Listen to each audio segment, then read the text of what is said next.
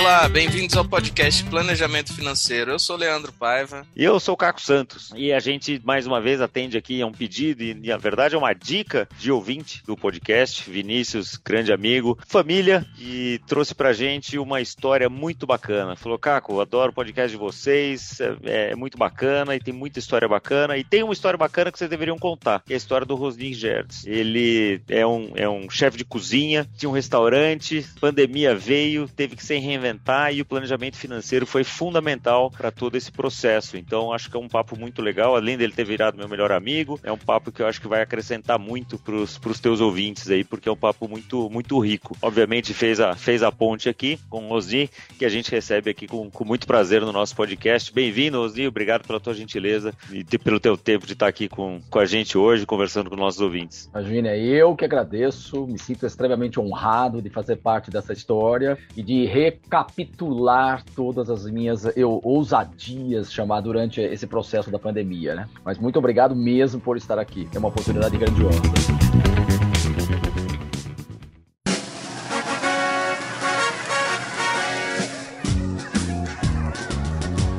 É muito legal, porque acho que é a primeira vez, né, Leandro, que a gente entrevista um chefe de cozinha, mas é um chefe de cozinha que é um empreendedor, né? Um empreendedor. Justo. Recentemente a gente teve o episódio 147 lá com, com o Roberto Valverde, já tivemos outros empresários passando por aqui, mas nesse ramo é a primeira vez, né? E, e eu vou te falar, Rosi, para mim é uma. Assim, ser empresário é difícil, ser empresário do Brasil é mais difícil mais ainda. Difícil ainda. Mas eu vou te falar que, assim, ser empresário no ramo de alimentação, de restaurante, eu, eu não sei, para mim é parece mais difícil ainda, né? Por, por causa de gente, garçom, aquela coisa de comida, o que, que sobe de comida, como é que você gerencia essa coisa toda. Eu, eu não sei, eu fico. Eu não sei se eu teria coragem. Como é que você começou nessa coisa toda? Uh, na realidade, comecei uh, com crises de identidade da minha profissão. Isso lá pelos primórdios do que de 1993. 93, é, exatamente. Eu uh, trabalhava com exportação de açúcar.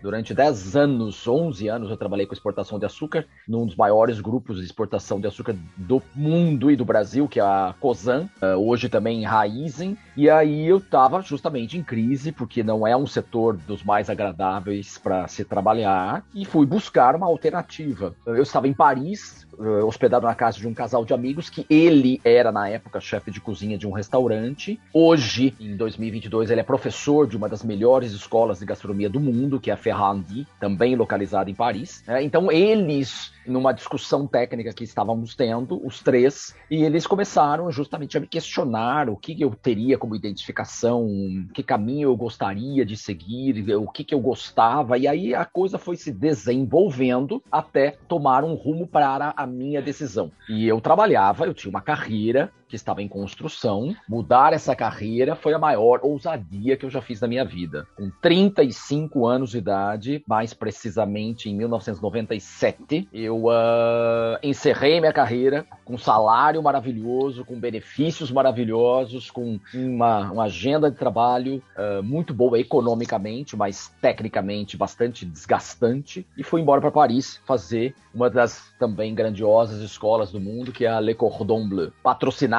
por investidores que acreditaram num projeto que eu já havia desenvolvido na época, e voltei para justamente abrir um restaurante. Então foi uma mudança extremamente radical na minha vida. Muitos acharam um absurdo, meu pai foi um deles, por exemplo. Como assim, né? Deixar uma carreira extremamente bem construída para mudar, começar do zero. Né? E você já gostava de, de, de, cozinhar na época? Já cozinhava? Gostava, entretanto, era uma coisa mais, vamos dizer assim, vamos usar o, o adjetivo doméstica. Eu não tinha perfil técnico, porque cozinhar é uma coisa, estudar gastronomia é outra completamente diferente. Né? Estudar gastronomia representa estudar a história, representa estudar uh, uh, técnicas, representa estudar uh, funções químicas que ocorrem, etc e tal. Então eu sim uh, consegui nessa discussão com meus com um casal de amigos que eu comentei a começar a enxergar uma saída, né? E a gastronomia ainda era muito insípida na época. Isso é, estamos falando de 1998, praticamente, o que, 23 anos atrás, né? Então uh, era uma, uma carreira que todo mundo falava: o que, que você vai fazer na cozinha?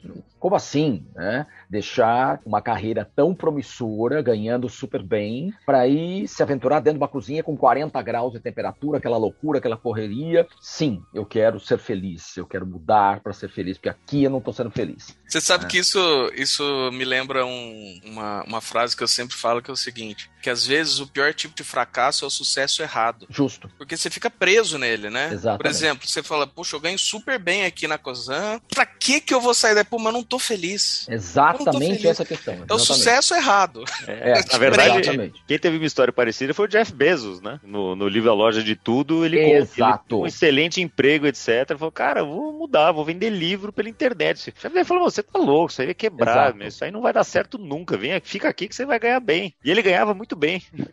e o chefe dele depois falou, rapaz, deu certo, né?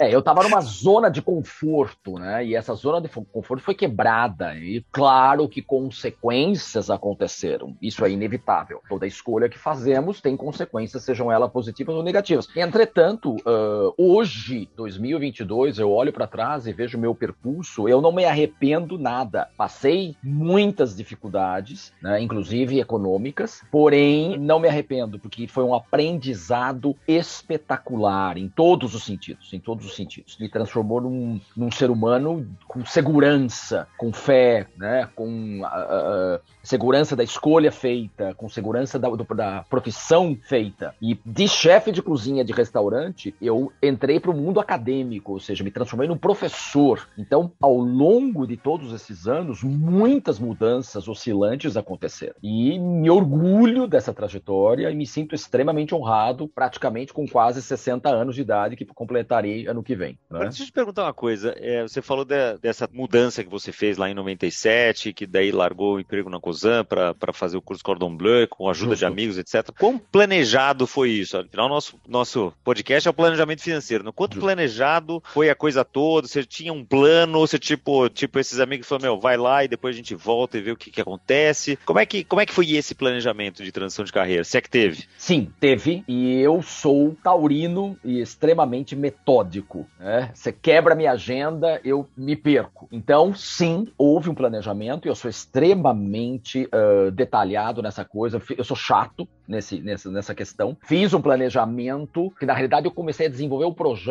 há muitos anos an antes de ter um restaurante, que começou em 1993, na minha, no meu retorno da conversa que eu tive com um casal de amigos. E comecei a desenvolver um projeto, engavetei-o, porque eu ainda morava em Piracicaba, no interior do estado de São Paulo, onde eu trabalhava na COSAN, uhum. certo? Quando eu me mudei para São Paulo, que eu recebi um convite de uma empresa francesa para trabalhar com exportação de açúcar também, ou seja, eu deixei de ser vendedor e passei a ser comprador. Né? Eu percebi que São Paulo abriram-se muitas portas. Então aí eu tirei o meu projeto da gaveta e comecei a é, busca de patrocinadores. Né? E os patrocinadores vieram no tempo certo. A partir daí comecei a justamente desenvolver projetos vamos, especificamente para poder estudar como que eu poderia romper com a minha carreira, como que eu poderia ter background financeiro para tal e quanto que eu gastaria numa escola que é considerável uma das mais caras do mundo. Certo? E de fato, muito cara. Uhum. Em 1998, acredito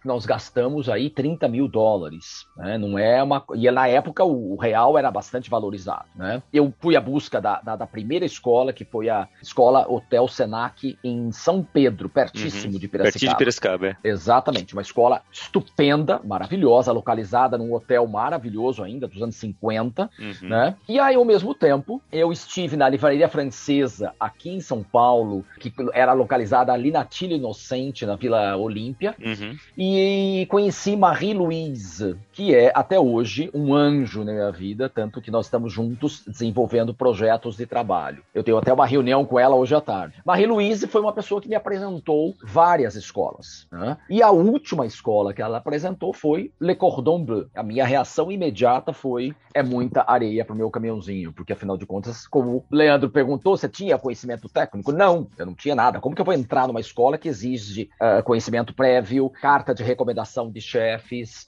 um valor exorbitante de pagamento, experiência anterior e blá blá blá? Fica tranquilo que eu coloco você lá disse ela. Dito e feito. Uhum. Então, até hoje, eu sou exageradamente grato, porque ela me colocou numa das melhores escolas de gastronomia do mundo. Né? Me sinto extremamente honrado por ter meu diploma. Inclusive, estou falando com vocês, estou olhando para ele aqui na minha frente. Né? Porque é, é, é assim.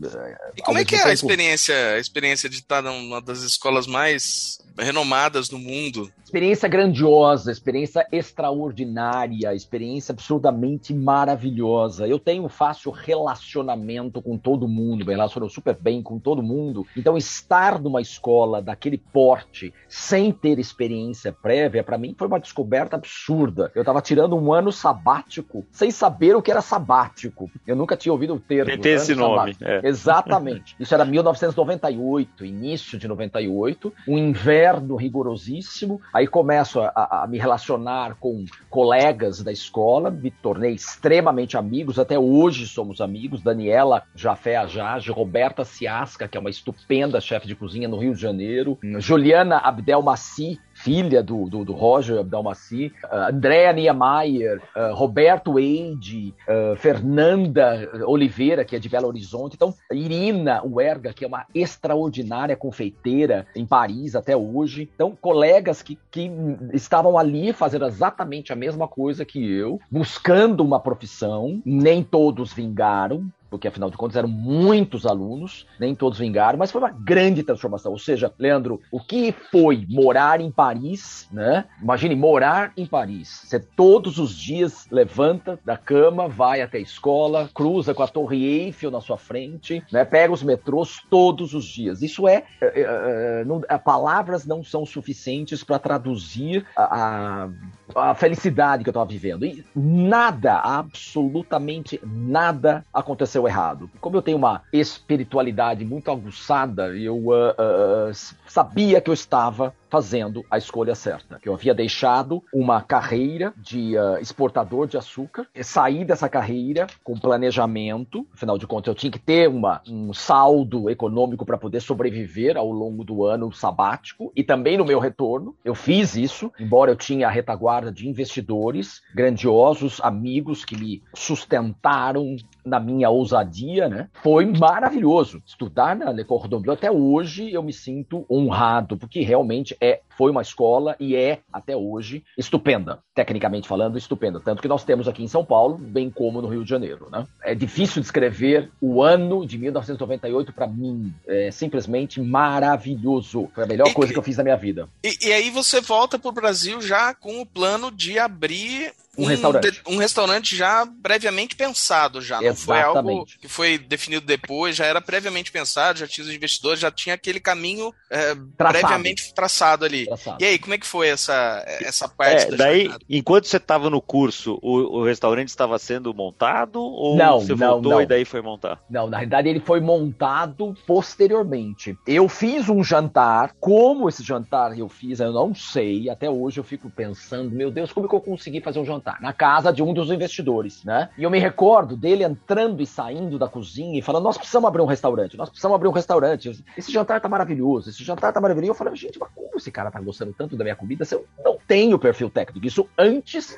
de ir a Paris. Nós temos, nós temos. Eu olhei para ele e olhei para um grande amigo meu que estava me ajudando na cozinha, que é o Luciano, que é até hoje um dos meus melhores amigos, né? E eu olhei, Luciano, eu acho que esse cara, ele não entrou nas nossas vidas à toa. Ele é um candidato a ser nosso uh, patrocinador. Dito e feito, ele foi um, um da, de, de, de todos eles, ele foi o maior que depositou confiança e economias no nosso projeto. Então eu fui, fiz o curso, ele me soltou, porque quando eu fiz a comparação de gastos, montei uma planilha comparando gastos em São Pedro, comparando gastos em Paris A diferença entre um e outro é de 5 mil dólares, eu me lembro muito bem, 5 mil dólares. E aí o investidor maior, eu quero preservar o nome dele, ele uh, me respondeu: 5 mil dólares é dinheiro de pinga. Vai para Paris. 5 mil por ano? É, do, do, do, do, todo, do todo. É do tudo. Do todo. É. Uh, o custo que eu ia gastar com aluguel, morando em São Pedro, uh, e a escola, tudo, eu teria quase relativamente o mesmo gasto em Paris com 5 mil dólares a mais. Né? Na Le Cordon Bleu. Na Le Cordon Bleu, exatamente. Ele falou, vai embora para Paris, que afinal de é um contas, investimento Paris que vale. É. é um investimento que vai, é a Meca. Uhum. Né? Eu até cheguei a pensar em ir para Londres, mas Londres é muito mais cara e não é uma cidade que é minha cara. Eu prefiro muito mais Paris e foi a melhor coisa que eu fiz. Né? Quando eu retornei,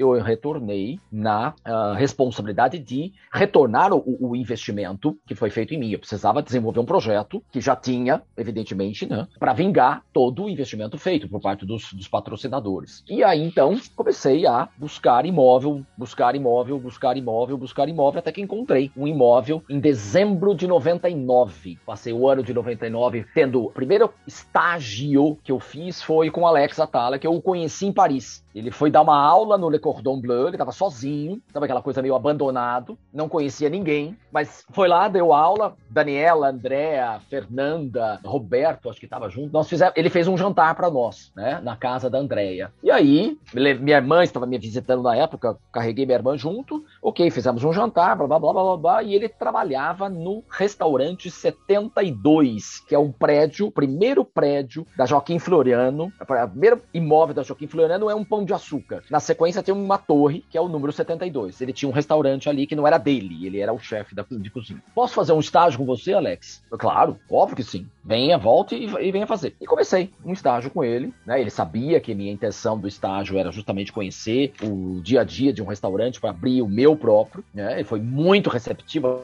até hoje somos amigos, encontro com ele na rua, a receptividade é gigantesca, ele é uma pessoa exageradamente do bem, um estupendo profissional, né, chefe de cozinha, né, tá aí toda a sua trajetória mundialmente conhecida. E aí então fiz um estágio com ele e quando eu encontrei o imóvel, ah, peraí, Fizemos o estado, ele sai do 72 e constrói o uh, Na Mesa. Na Mesa era um restaurante bem pequenininho na Rua da Consolação, né? No lado dos Jardins. Ali ele começou com seu próprio empreendimento. E depois, um pouco mais à frente, ele começou a desenvolver o projeto do Dom, então eu peguei o Dom bem no início, mas eu disse, eu não vou pro Dom, Alex, porque eu uh, acabei de encontrar um imóvel, senão eu iria, eu teria ido uhum. trabalhar com ele. E ele foi sempre muito incentivador, ele foi sempre muito positivo em relação a isso. E ponto, basta. Fui, encontrei o imóvel, comecei a reforma, com planejamento, até hoje eu tenho as minhas planilhas de planejamento, eu sou, de novo, repito, uhum. adjetivo que eu dou a mim próprio, eu sou super pernóstico, eu sou extremamente metódico, planilha planilhas de Excel, todos, absolutamente todos os gastos, porque eu me sentia no dever de reportar aos investidores todas as despesas que eram realizadas. Uhum. Afinal de contas, eles estavam investindo um montante significativo, né? Então eu me sentia na obrigação de devolver. Eu estava, na realidade, fazendo esse exercício para mim mesmo. Né? E, evidentemente, inauguramos, envolvi uma série de pessoas. Já e... tinha esse nome que tem hoje, não? Não, na realidade, Firoça Gastronomia passou a ser uma outra história. Tá, então qual era o nome lá, lá atrás? O nome era Canel, porque quando eu voltei de Paris, eu tinha na minha cabeça o nome Jazz, que eu adoro jazz. Entretanto, alguns meses depois, na Clodomiro Amazonas, abre um restaurante bar chamado Jazzy. Eu tava ali perto. Eu não poderia abrir jazz com Jazzy, né? Com Y no final. Ok, uhum. tá bom. Então, o primeiro nome descartado. Aí, que mais que eu vou pensar? que mais que eu vou pensar? Eu, uh, Maria Callas é minha ícone da ópera. Adoro a trajetória de Maria Callas. Então vamos abrir com o nome Callas. Luciano Bossedia, ex-chefe de cozinha do restaurante Fazano, vai e abre um restaurante no pátio Higienópolis chamado Calas. Falei, estão me perseguindo, estão me perseguindo, o que está acontecendo, né? Aí, que tal Dio, de Deus, já que eu tenho essa minha espiritualidade desenvolvida, né? Dio, Deus em italiano. Ali, a metros de distância do meu imóvel, abre Di, de Di Cavalcante. Falei, não, não dá, não dá, não dá. O que que tá acontecendo? Aí o Celso, que é um arquiteto e decorador absurdamente estupendo em Piracicaba, que foi o decorador que montou toda a, a, a decoração do restaurante, Rosei, que coisas que você gosta? Vamos tentar buscar coisas. Eu falei especiarias, eu gosto de perfume na cozinha, eu gosto de ervas e especiarias. Sou tarado por perfume na, na, na, na cozinha. Então, qual a especiaria que você mais adora, que você mais admira, que mais tem no seu, no seu, no seu olfato? Uh, canela. Eu sou completamente tarado por canela. Tá aí. Em vez de chamar canela, chama em francesa, já que eu tenho descendência germânico-francesa. Né? Então, canela. E Zepa, que é o arquiteto que construiu todo o projeto, desenvolveu uma logomarca absurdamente maravilhosa, e aí foi. Josimar Melo, que na época era um crítico gastronômico estupendo da Folha de São Paulo, me deu já logo no, quando nascemos, em agosto de 2001, agosto, eh, nós abrimos um pouco antes. Já me deu uma estrela. E com essa estrela, já começamos a explodir. E eu comecei a ficar enlouquecido porque o sucesso traz consequências, né? Isso tudo era que ano? Eu encontrei um imóvel em, no, em dezembro 99. de 99. Uhum. Aí passei a reforma janeiro, fevereiro, março, abril, maio. Começamos a fazer, é, junho, junho fizemos, começamos a abrir, abrir uh, para soft opening, né? Uhum. Até que eu inaugurei, me, me lembro muito bem de uma matéria lindíssima do crítico da revista Veja, que é, na época uh, era, o, era o anterior ao Arnaldo Lorenzato, mas ele faleceu, que escreveu uma matéria lindíssima, com uma fotografia bacanérrima, ele escreveu nós estávamos em soft opening, né, que era teste, e aí ele terminou a matéria dele de uma maneira muito honrosa. Uh, está na hora de abrir as cortinas e começar o espetáculo. Ele adorou o restaurante e eu fiquei honrado. Então tá, tá na hora de parar com o soft opening e começar o comércio. E aí, como né? começou, foi só partir para. Em 2002 já estava milionário e aposentado. Uh, não foi bem assim. Ué, não estranho. foi bem assim, pelo contrário. É, estranho. A vida, que tem a sua sincronia perfeita, me mostrou um caminho bastante difícil, bastante difícil, porque eu não estava conseguindo me identificar com restaurante. Eu vinha descobrir muitos anos depois que o meu perfil não é chefe de cozinha de restaurante. Eu não tenho esse perfil. Eu sou acadêmico. Eu sou extremamente acadêmico. Eu sou mais professor de gastronomia do que chefe de cozinha de restaurante. Admiro aqueles que um, estão aí na, na, na, na, na história, na estrada, né? Por exemplo, Giovanni, que é um menino extraordinário que acaba de inaugurar um, rest um restaurante La Copa lá na, na, no estádio do, do, Palmeiras, que hoje chama Allianz Park, saiu da revista Veja semana passada. É um menino que fez curso comigo na, na, na escola onde eu trabalhei durante 15 anos, e ele uh, fez um programa, um reality show na TV, ganhou em primeiro lugar. Esse, eu tenho orgulho de ver esse menino. Eu tenho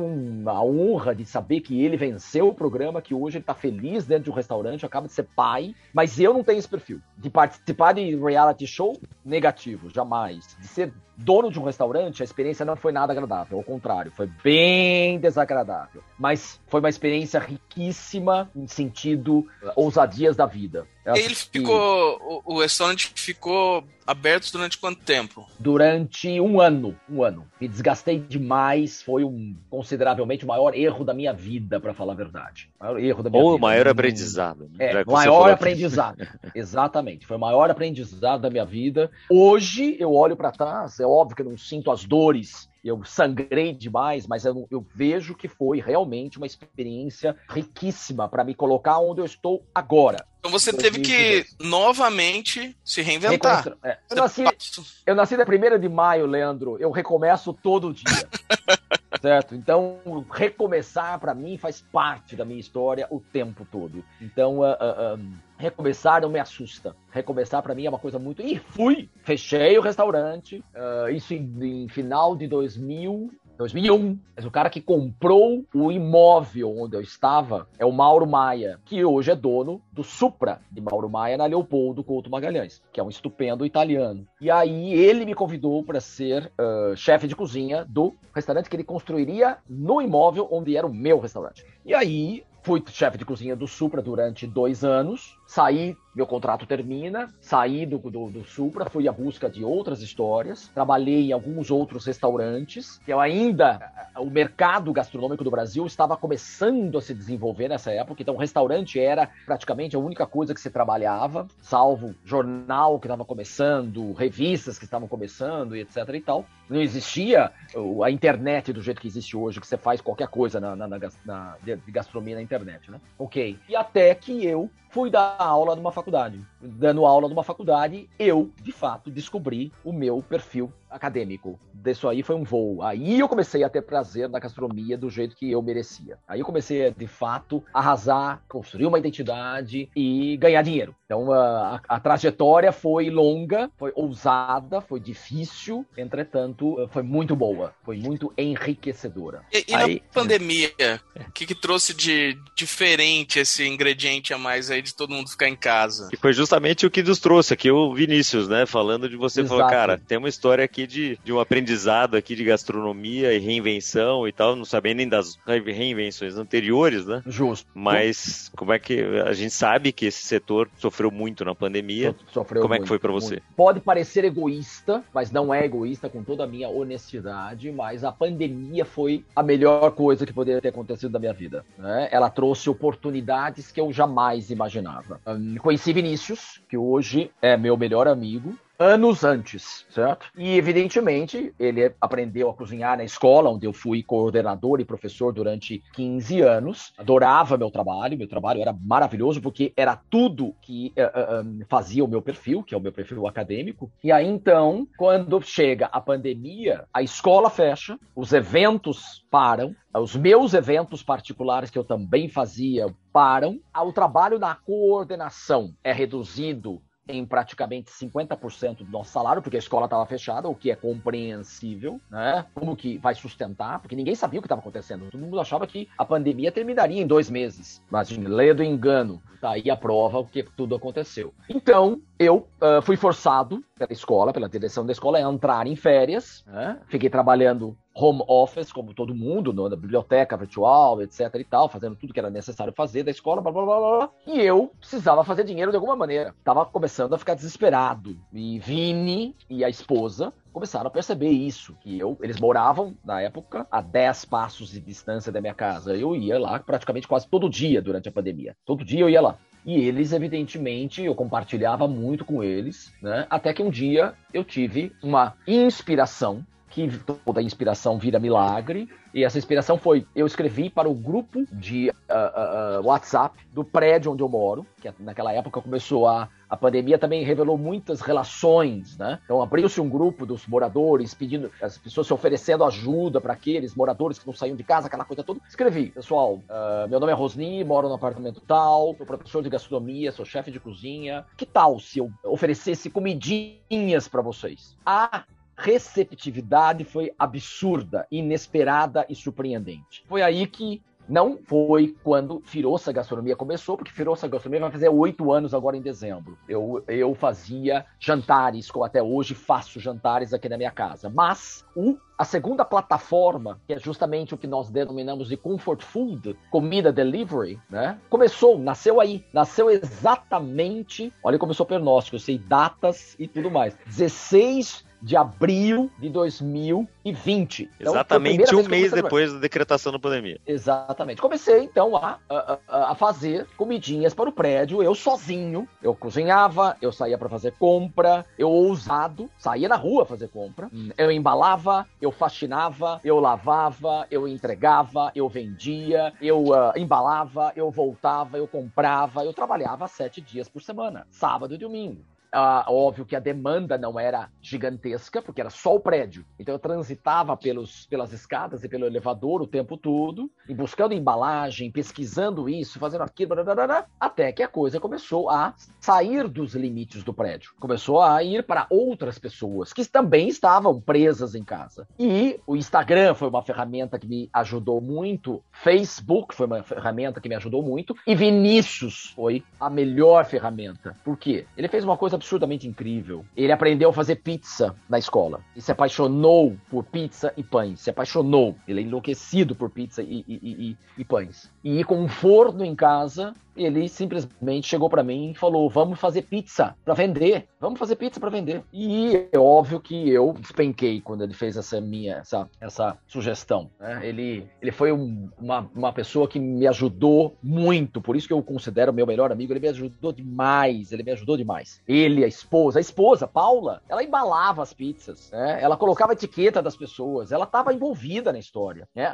As, as meninas da mesma maneira. Então íamos até a casa do Vini montávamos as pizzas, sabe? Eu saía na rua entregando as pizzas, isso tudo com amor, isso tudo com esperança, isso tudo com fé. Não aquele desgaste que eu vivia no restaurante que eu não conseguia me identificar. Ao contrário, eu tô me desgastando fisicamente, sim, mas eu tô muito, com tesão, gostando do que eu tô fazendo. E aí, então, óbvio que Vinícius, com seu perfil uh, uh, planejador, passou a ser meu sócio a partir daí, né? E me ajudando em planilhas. Eu tinha reuniões com ele, eu tinha, não tenho reuniões com ele semanais para justamente discutir planejamento, discutir ideias, que ele vive em apresentação de projetos novos, de, de, de produtos novos para uh, o banco onde ele trabalha. Então, ele, para mim, foi um sócio que caiu de presente ali. Né? Além de ser meu melhor amigo, um cara riquíssimo em ideias. Né? E eu precisava justamente disso. E aí, Firoça Gastronomia começou a ganhar uh, volume, começou a ganhar espaço, começou a ganhar uh, perfil. E, evidentemente, vendemos muito, vendemos muito, porque todo mundo estava preso em casa, muito bem planejado, tudo bem planilhado, tudo muito pernóstico, do jeito que sou, metódico. E bora que muita coisa. Aí, então, eu peço demissão da escola de gastronomia em agosto de 2020. Pergunto para vocês: quem é o louco que pede demissão em plena pandemia? Se todo mundo tinha medo de perder o emprego. Eu pedi demissão. Com muito convicto, muito certo do que eu estava fazendo. Eu não estava mais feliz na, na, na, na escola onde eu trabalhava. E foi a melhor coisa que eu fiz. Então, bora que tem muito mais. Com a, a diminuição das restrições sanitárias, as coisas começaram a ser a serem retomadas. Né? Então, os jantares começaram a voltar, né? os eventos, pequenos eventos, que hoje eu não faço mais grandes eventos, eu faço pequenos eventos, começaram a voltar. Uh, o comfort food, como era de se esperar, comida delivery, ele diminuiu um pouco, porque as pessoas começaram a sair para a rua, começar a jantar e almoçar em restaurantes, mas ele continua vivo e muito bem vivo. Então, as plataformas começaram a surgir. Então, Firoça Gastronomia, Leandro, que você me perguntou como que surgiu o Firoça gastronomia, é justamente daí. Há precisamente oito anos atrás, eu comecei com jantarzinhos em casa. Entretanto, a pandemia foi uma porta escancarada e me abriu para opções das mais diversas. Como eu saí da escola e eu sou um professor, eu vou dar aulas. Onde? Vinícius de novo entra na minha história. Vamos dar aula na sua cozinha, né? Vamos pintar a sua porta de preto e vamos fazer dela uma lousa, porque eu sou viciado em louça, eu sou old school, eu tenho que ter lousa. Então, ponto. Vinícius sempre atrás, fazendo, incentivando, orientando, sugerindo, né? Eu até hoje eu tenho altas discussões com ele que são enriquecedoras. E aí Hoje eu estou fazendo jantares que estão lotados, sempre lotados, graças a Deus. Eventos que estão a demanda de eventos, principalmente nesse segundo semestre, é gigantesca. A retomada de que eu chamo de jantar firoça, chemois, uma vez que eu tenho essa descendência franco-germânica na minha casa, e chevu, na sua casa. Então eu posso chegar, Caco, Leandro, vocês me pedem para fazer um jantar na sua casa, eu vou fazer. Chevu é justamente isso, né? As aulas de gastronomia aqui na minha cozinha e o comfort food. Comfort food continua. Então olha os pequenos negócios dentro de Firoça Gastronomia. E daí, então, como é que foi a, o papel do planejamento financeiro nisso tudo? Que foi uma das coisas que me chamou a atenção e que o, e o Vinícius falou aqui pra gente. Ele falou, cara, vai lá porque assim, teve essa história dessa reinvenção e o planejamento financeiro foi fundamental pro Rosinho fazer tudo isso. Como é que, como é que foi isso? O adjetivo que você usou é o melhor. Foi fundamental. Porque se eu não tivesse a retaguarda do Vinícius, eu teria cometido o mesmo erro que cometi no meu restaurante. No restaurante, eu uh, uh, nunca havia sido sendo dono do meu próprio negócio, eu precisava de fato de mais experiência, de fazer mais estágios. Não foram suficientes os estágios que fiz na época para justamente uh, poder ter o planejamento, poder ser o chefe de cozinha, poder ter alguém responsável por, por financeiro, por RH e etc e tal. Aqui eu conseguia, com evidentemente o background do Vini, para me ajudar a ter esse discernimento. Então era fundamental eu ter os pés no chão, lucidez suficiente para montar o planejamento com ele, compartilhar com ele absolutamente tudo o que acontecia na agenda. Aconteceu esse problema, aconteceu essa questão, que nem tudo é problema, ao contrário. Aconteceu essa questão, ele, neutro, sem viver o dia a dia, conseguia me dar retorno e ideias absurdas maravilhosas, porque ele, ele não estava viciado, né? Quem estava viciado sou eu, que estava no, no, dia a dia, correndo para cá, para lá, comprando, etc, etc e tal. Vamos contratar alguém para diminuir a sua agenda da cozinha para que você possa dar prioridade às coisas. Ele tem também eh, um vício de desenhar em quadro, então ele fazíamos isso juntos, né? Fotografávamos, planilhávamos tudo. Então, planejamento com ele uso o seu adjetivo de novo, foi fundamental. Sem a ajuda técnica do Vini, talvez eu tivesse me perdido como eu me perdi no restaurante. Tudo bem que eu tenho hoje um histórico de conhecimento técnico muito maior. Entretanto, eu não consigo dar conta de tudo. Então, a participação do Vini foi fundamental para que eu enxergasse. Então, vamos contratar Maria, vamos contratar José, vamos contratar uh, João, para justamente ir uh, delegando funções conforme Firoça ia aumentando. Porque chegou um momento uh, entre 2020 e 2021 que nós estávamos fazendo centenas de refeições por semana. E para você segurar isso tudo, se não tivesse o compartilhamento com os funcionários e com uhum. o Vini, eu não conseguiria enxergar soluções à minha frente. Né? Então, a, a, o planejamento desenvolvido com ele foi fundamental. O planejamento desenvolvido com ele é fundamental. Não é que foi, não é passado, porque continua sendo. Isso, continua isso é uma coisa legal, né? Porque tem muita gente que fala, ah, cara, então vamos fazer o planejamento, daí eu sigo. Tal. Ok, é uma coisa muito bacana, dá para fazer e tudo mais, mas a gente até teve um, um, episódio aqui sobre planejamento financeiro e, e estratégico de empresa, sim, né, com o Marcelo. Sim. É, e eu vou deixar o número do, do, episódio aqui depois na descrição. É, que, que a gente fala exatamente disso. O planejamento estratégico de uma empresa, uma multinacional como ele trabalha, é um, é um departamento que está lá sempre. Porque as premissas Justo. mudam, a vida vai mudando, seus sonhos vão mudando, coisas vão mudando. Você precisa ir atualizando o planejamento, não só atualizando para pensar no futuro e como é que você chega naquele futuro, mas para também medir se você está melhor ou pior do que o planejado e que ajustes que precisam ser feitos nesse, nesse caminho, né? Exato. Então é muito, exato. muito interessante isso que você está falando, porque planejamento não acaba, né? Você não, não faz acaba, um planejamento. Jamais. Planejamento fica, fica para sempre, né? Não é que Exatamente. você sempre precisa necessariamente ter um planejador ao seu lado, né? Muitas vezes né, você consegue fazer várias coisas sozinho, só que, assim, o Roger, Roger Federer, até o final da carreira, tinha um técnico do lado dele, né? O Nadal tem, tinha, tem um técnico do lado dele. Justo. Então tem alguém justo. que, olhando de fora, sem a emoção, consegue ver coisas que a gente não consegue ver. Então, é muito bacana esse seu depoimento de, de, de como o planejamento financeiro ajuda nessa trajetória toda. Exatamente. E a vida foi transformadora para ele também, para o Vinícius também, porque afinal de contas muita coisa nova mudou com a pandemia, nos tornamos grandes amigos. Imagine eu ter o meu uh, grande amigo se tornando sócio do meu pequeno negócio. E uma coisa que ontem, por exemplo, eu estava justamente compartilhando como somos pequenos Leandro e Caco, como somos pequenos, eu tenho uma peculiaridade de tratar os meus clientes de uma maneira muito gentil, de uma maneira muito amorosa. Eu, esse faz parte, isso é meu perfil. Né? Então, como pequenos, eu ainda tenho condições de tratar todas as pessoas que passam pela minha frente, como clientes, como participantes dos jantares, dos eventos que faço, de uma maneira muito calorosa, muito amorosa, muito gentil. E isso tem um papel, de novo, repito, o mesmo adjetivo, fundamental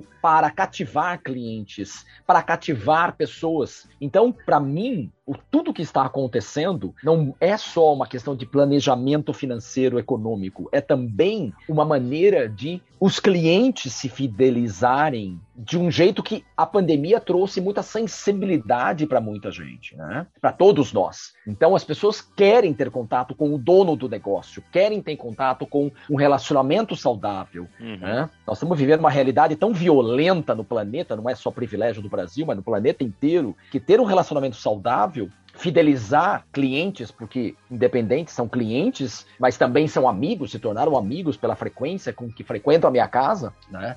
Então é muito, muito importante nesse sentido também você ter foco no cliente de uma maneira totalmente diversa. Não de grandes, as grandes empresas não conseguem fazer isso, evidentemente, mas eu ainda sinto-me como pequeno empreendedor privilegiado por poder compartilhar isso com os meus clientes. Para mim, isso é fundamental também da mesma maneira.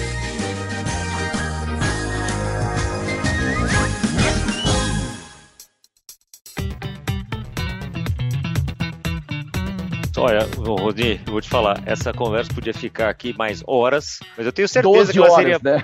Tenho certeza que ela seria muito melhor na cozinha, né? Com tomando certeza. um vinho e preparando. Tomando um, um vinho, exatamente. E depois comendo né? um jantar sensacional, que daí a gente vai deixar na descrição do episódio aqui né, todos os contatos, obviamente, do Rosni, como, como procurar a Firosa Gastronomia, como né, entrar nessa agenda disputada pra, de, de, eventos aqui. Justo. Mas a gente vai chegando no final do nosso episódio, Rosni. Sim, sim sempre gosta de pedir uma dica de livro, uma dica de filme, de seriado, de alguma coisa que você veja bacana aqui que você queira deixar para o nosso ouvinte. Seriados riquíssimos. Netflix apresenta vários. Jeff, é, o Chef's Table é um dos que mais me chama atenção, que parece que eu mergulho na tela, né? Reality shows eu não assisto por causa da minha agenda. Eu, eh, na verdade é, é complicado eu assistir, então eu não tenho nenhum ponto de vista formado a respeito. Agora, livro eu não consigo sobreviver sem. Eu tenho uma biblioteca, estou dentro do meu escritório nesse momento, da minha casa, tenho livros dos mais diversos. Tanto que estou, inclusive, escrevendo um que é muito importante, que vai ser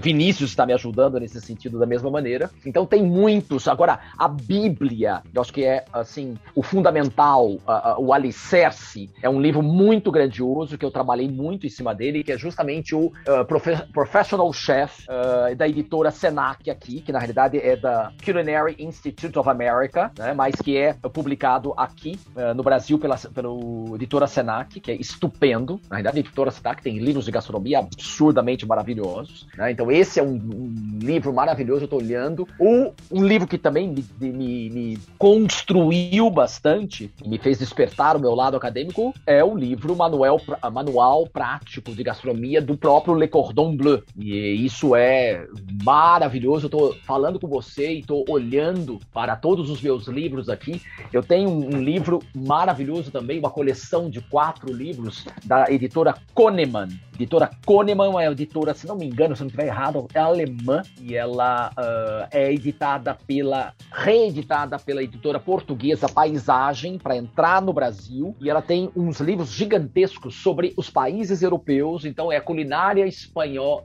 culinária Espanha, culinária Itália e especialidades francesas e culinária especialidades europeias. Eu tenho esses quatro volumes gigantescos porque eles dão a história das regiões de cada país. E tem mais, eu já vi Rússia, já vi China, porém eu não tenho esses, né? Mas a Itália e a Espanha, o, o autor ele, ele, ele busca a história da, de cada região do país, né, que é equiparada aos nossos estados do Brasil, e, e, e você começa a entender o porquê dos ingredientes utilizados. Então, gastronomia em primeiro lugar. É a Isso. mais pura tradução de história. História da gastronomia para um bom profissional é o alicerce. Você ia falar alguma coisa, eu te interrompi. Não, achei muito legal isso quando você falou lá no começo que estudar cozinhar é muito diferente de estudar gastronomia. Total, porque total. não é gastronomia não é então só sobre comida, né? Tem muitas não. outras coisas que é todos os sentidos, né? O cheiro, o visual, Exato. a preparação, a história daquilo, então descobertas nossa... técnicas, químicas, quanta coisa química Sim. acontece na cozinha Exato. que você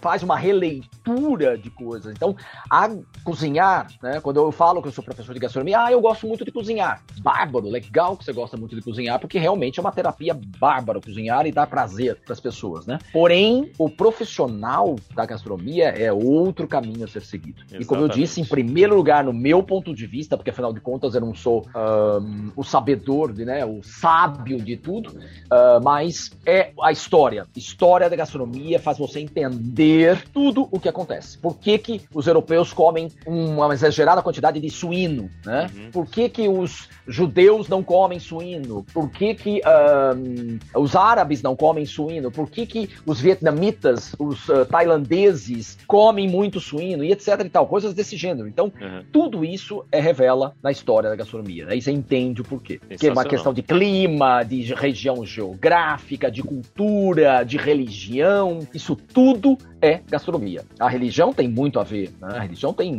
um papel fundamental na gastronomia, né? Com a cultura Olha, a gente vai ter que fazer então... um, vai ter que fazer um episódio só sobre história da gastronomia. Que, eu teria né? o maior prazer que, eu olha, começa a falar e começa a babar aqui. Eu também, eu também. Tô, tô, salivando aqui já só de, só de pensar nas coisas que a gente vai fazer, mas enfim, vamos deixar isso para um próximo papo. Claro, claro, claro, e, claro. Já fica assim, ó, acho que é quando a gente publicar esse episódio, né, Leandro, a gente vai ter que já deixar a dica pro ouvinte ouvir com uma bela taça de vinho, comendo uma boa comida, um, um belo de um queijo, né? Opa! Pra gente, pra poder aí realmente degustar desse nosso episódio aqui. Rosni, Exatamente. muito obrigado, muito obrigado pela tua gentileza de novo, pelo teu papo e muito legal ouvir tua história e tenho certeza que quando o pessoal vir aqui na descrição também sobre o curso, sobre todas as suas iniciativas aqui, vai te procurar bastante, porque certamente dá água na boca falar, falar disso tudo que a gente tem falado aqui. Caco, Leandro, eu uh, me sinto, como eu disse no início da nossa conversa, exageradamente honrado, em primeiro lugar. Fico muito feliz, me sinto privilegiado por isso. Foi muito, muito bacana poder recapitular toda essa trajetória e não me arrependo dos percalços que passei, então agradeço vocês como ferramentas para me fazer recapitular tudo e ver que realmente eu estou seguindo o caminho mais adequado para mim. Muito, muito, muito obrigado de coração por vocês me ouvirem e poder participar desse projeto de vocês que é maravilhoso. Porque assim a gente compartilha histórias das mais diversas com todo mundo, né? Exatamente, exatamente. Ouvinte, espero que você tenha gostado assim como, como a gente. Se você gostou, curta aqui, não deixe de nos seguir, não deixe de comentar, passar para seus amigos, principalmente os que gostam de uma boa gastronomia e que gostam de uma boa história de um bom papo. E semana que vem a gente traz mais um episódio muito bacana do planejamento financeiro para você. Obrigado pela tua audiência e até lá.